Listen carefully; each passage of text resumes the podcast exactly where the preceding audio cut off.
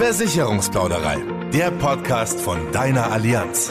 Dein Ernst? Ein Versicherer und ein cooler Podcast? Nee, ist klar. Hey, gib uns eine Chance, denn es wird nicht so, wie du denkst. Also nochmal. Hier ist die Versicherungsplauderei, dein Podcast mit Wissen to go, direkt aus deinem Leben. Jetzt mit Axel Robert Müller. Hallo, schön, dass ihr wieder dabei seid, wo auch immer ihr uns gerade hört im großen Allianzland. Vielleicht sitzt ihr ja im Auto oder auch im Zug, gerade auf dem Heimweg von der Arbeit. Manche von euch sagen auch, ah, ich würde ja gerne mit den Öffentlichen fahren, vor allem bei den Benzinpreisen. Das tut ja echt weh im Geldbeutel. Aber viele sind aufs Auto angewiesen, weil sie auf dem Land wohnen und auch gar nicht die Möglichkeit haben, mit den Öffis zu fahren. Ja, und genau deshalb sind bereits einige, ihr vielleicht auch, aufs E-Auto umgestiegen. Und da gab es wieder einen neuen Rekord in Deutschland. Laut Kraftfahrtbundesamt sind letztes Jahr, also 2021, knapp 365.000 reine E-Autos neu auf die Straße gekommen. Das ist ein Plus von gut 83 Prozent. Bei den Wagen mit Hybridantrieb waren es knapp 755.000. Heißt also, fast jeder zweite Neuwagen fährt ganz oder teilweise elektrisch. Bevor ihr jetzt loslegt mit dem großen Aber. Aber mit dem E-Auto komme ich doch gar nicht so weit. Aber so umweltfreundlich sind die doch gar nicht. Hm, bleibt doch einfach die nächsten gut zehn Minuten dran. In dieser und auch in der nächsten Folge der Versicherungsplauderei kümmern wir uns um die Elektromobilität. Wir räumen mit den ganzen Mythen und Vorurteilen auf und sagen euch, welche Antriebsart für eure Bedürfnisse in Frage kommt und wie die Allianz euch dabei unterstützt. So, aber lasst uns vorher noch kurz einen Blick in die Zukunft werfen. Dafür müssen wir nur nach Norwegen schauen, denn die Skandinavier sind Vorreiter in Sachen E-Mobilität und fahren von Jahr zu Jahr zu einem neuen Rekord. Allein im letzten Jahr hatten 65 Prozent aller Neuwagen eine reine Elektrobatterie. Plus 20 Prozent, die einen Plug-in-Hybrid-Motor hatten. Für alle, die jetzt sagen, what? Plug-in-Hybrid, was ist das? Kurz gesagt, der Unterschied zum reinen Elektroauto ist, dass der Hybrid zwei Antriebsalternativen hat, also normaler Verbrenner plus Elektrobatterie. Das klären wir aber gleich noch ausführlich mit unserem E-Mobilitätsexperten von der Allianz. So, und hier noch ein Gradmesser, dass es wirklich in Richtung E-Autos geht.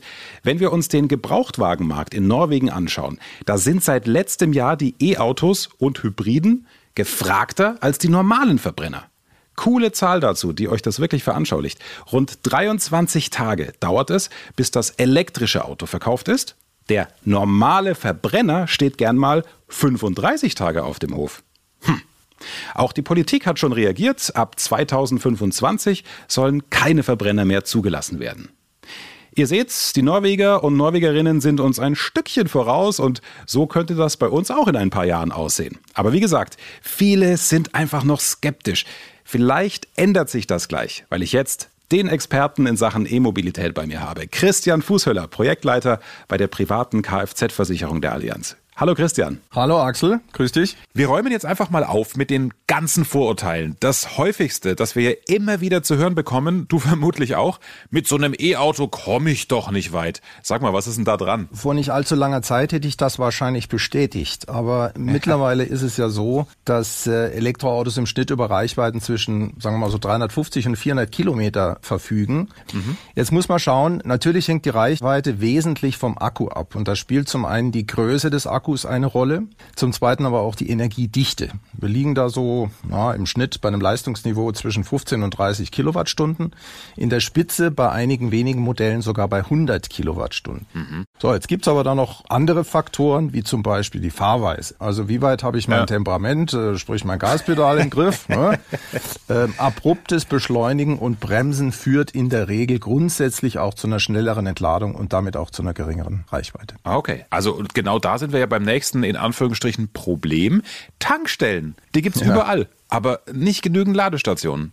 Das ist richtig. Es gibt sicherlich noch Luft nach oben. Aber wenn wir uns mal den Trend anschauen, der ist wirklich positiv. Wenn man mal zurückblickt. Wir lagen 2017 bei noch nicht mal 13.000 Ladestationen in Deutschland und sehen mhm. jetzt im Februar diesen Jahres in Deutschland bereits über 52.000 Ladepunkte. Davon über 7.700 Schnellladepunkte. Ne? Und ja. wenn man sich mal äh, das Ambitionsniveau der Ampel anschaut, die Bundesregierung bis 2030 sage und schreibe eine Million Ladeplätze in Deutschland realisiert haben.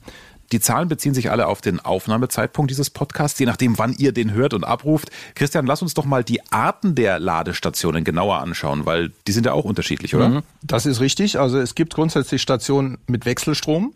Das ist zum Beispiel die häusliche Wallbox. Das geht zwar mhm. langsamer, ist aber für die Lebensdauer des Akkus grundsätzlich besser. Und es gibt den sogenannten Gleichstrom, vereinfacht gesagt, geht schneller, aber eben auf Dauer zu Lasten der Lebensdauer der Batterie.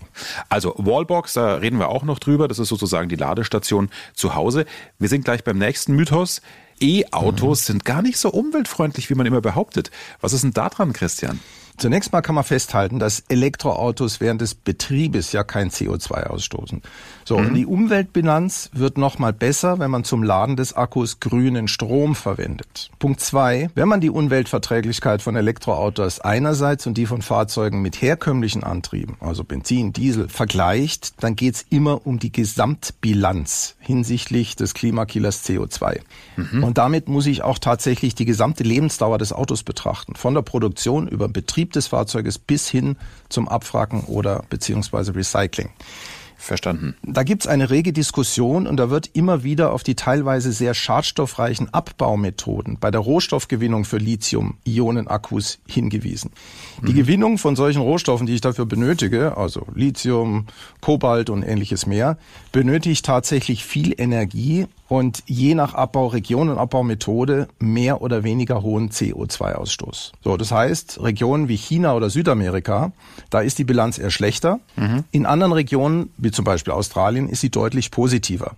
Wenn man nun die Umweltbelastung bei der Erzeugung von fossilen Treibstoff, Benzin, Diesel, betrachtet, ist die CO2-Bilanz in der Regel allerdings noch viel schlechter. Mhm.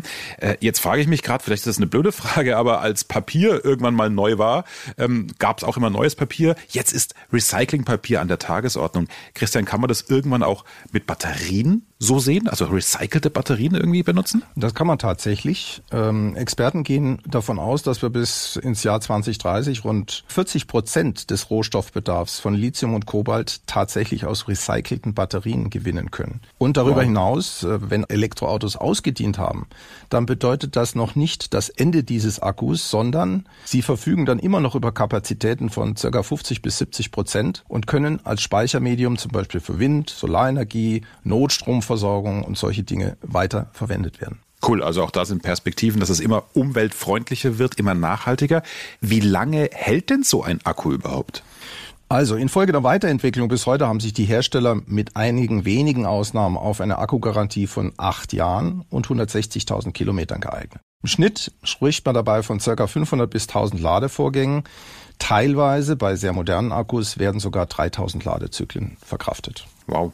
Und äh, darüber hinaus können natürlich weitere Faktoren wie beispielsweise Extremtemperaturen oder auch ein sehr sportlicher Fahrstil, ne, Axel, Einfluss ja. auf die Lebensdauer haben. Im Umkehrschluss kann man die Leistungsfähigkeit länger aufrechterhalten, wenn man bestimmte Punkte berücksichtigt.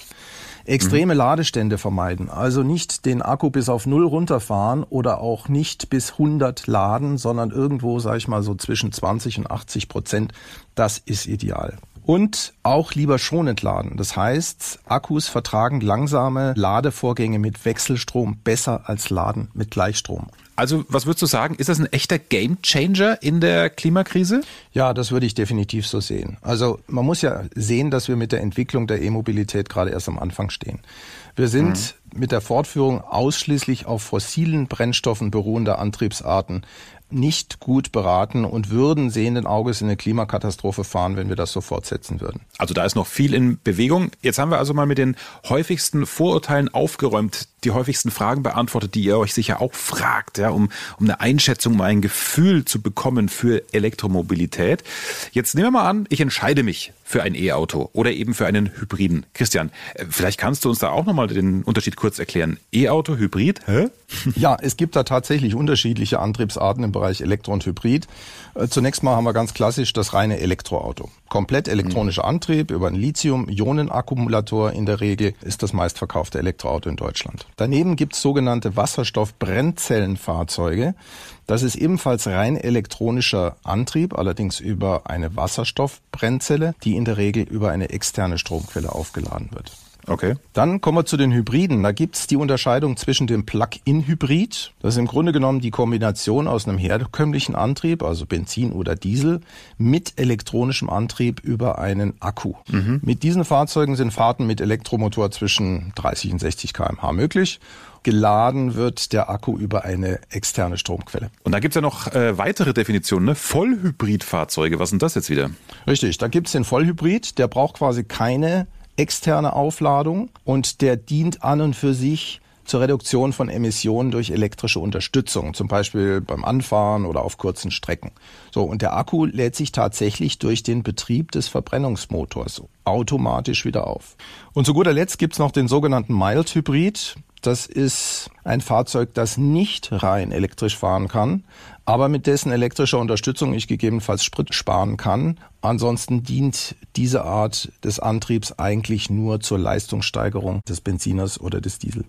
Thema Geldbeutel, schauen wir uns die Kosten an. Wenn ich ein E-Auto fahre, dann macht sich das ja eben auch im Portemonnaie bemerkbar. Ist das günstiger? Wie viel ungefähr? Naja, also wenn wir mal nur die laufenden Kosten anschauen, also sprich den Verbrauch, dann kann man zunächst mal feststellen, dass bei einem E-Auto mich 100 Kilometer im Schnitt 5,25 Euro bis, sagen wir mal, 6,30 Euro kosten.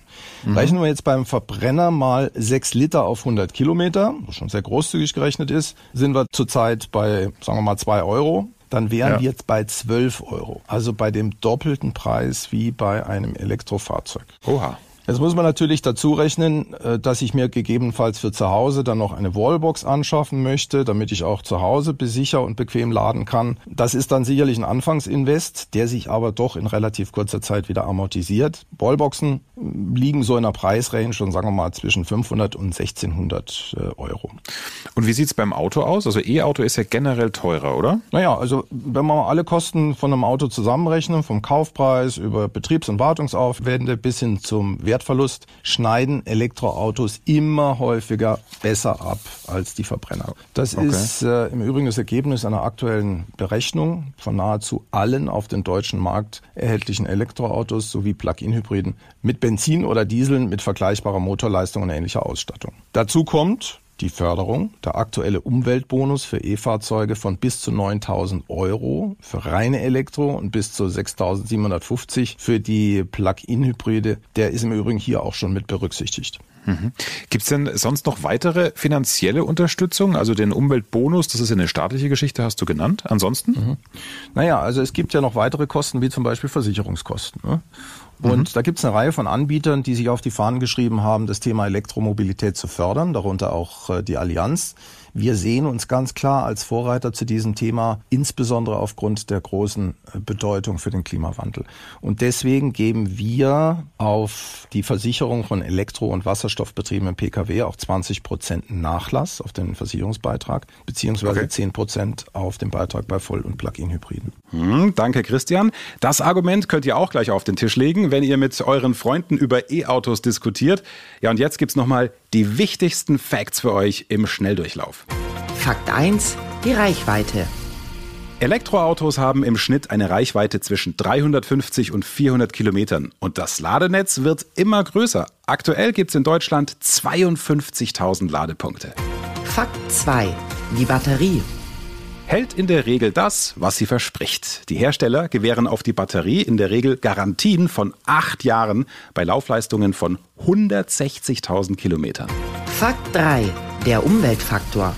Ja, da müssen wir uns den ganzen Lebensweg des Autos anschauen, von der Produktion bis zum Abwracken oder Recycling. Und da zeigen immer mehr Analysen, E-Autos sind umweltfreundlicher, denn sobald sie auf der Straße sind, bauen sie ihren CO2-Rucksack nach und nach ab.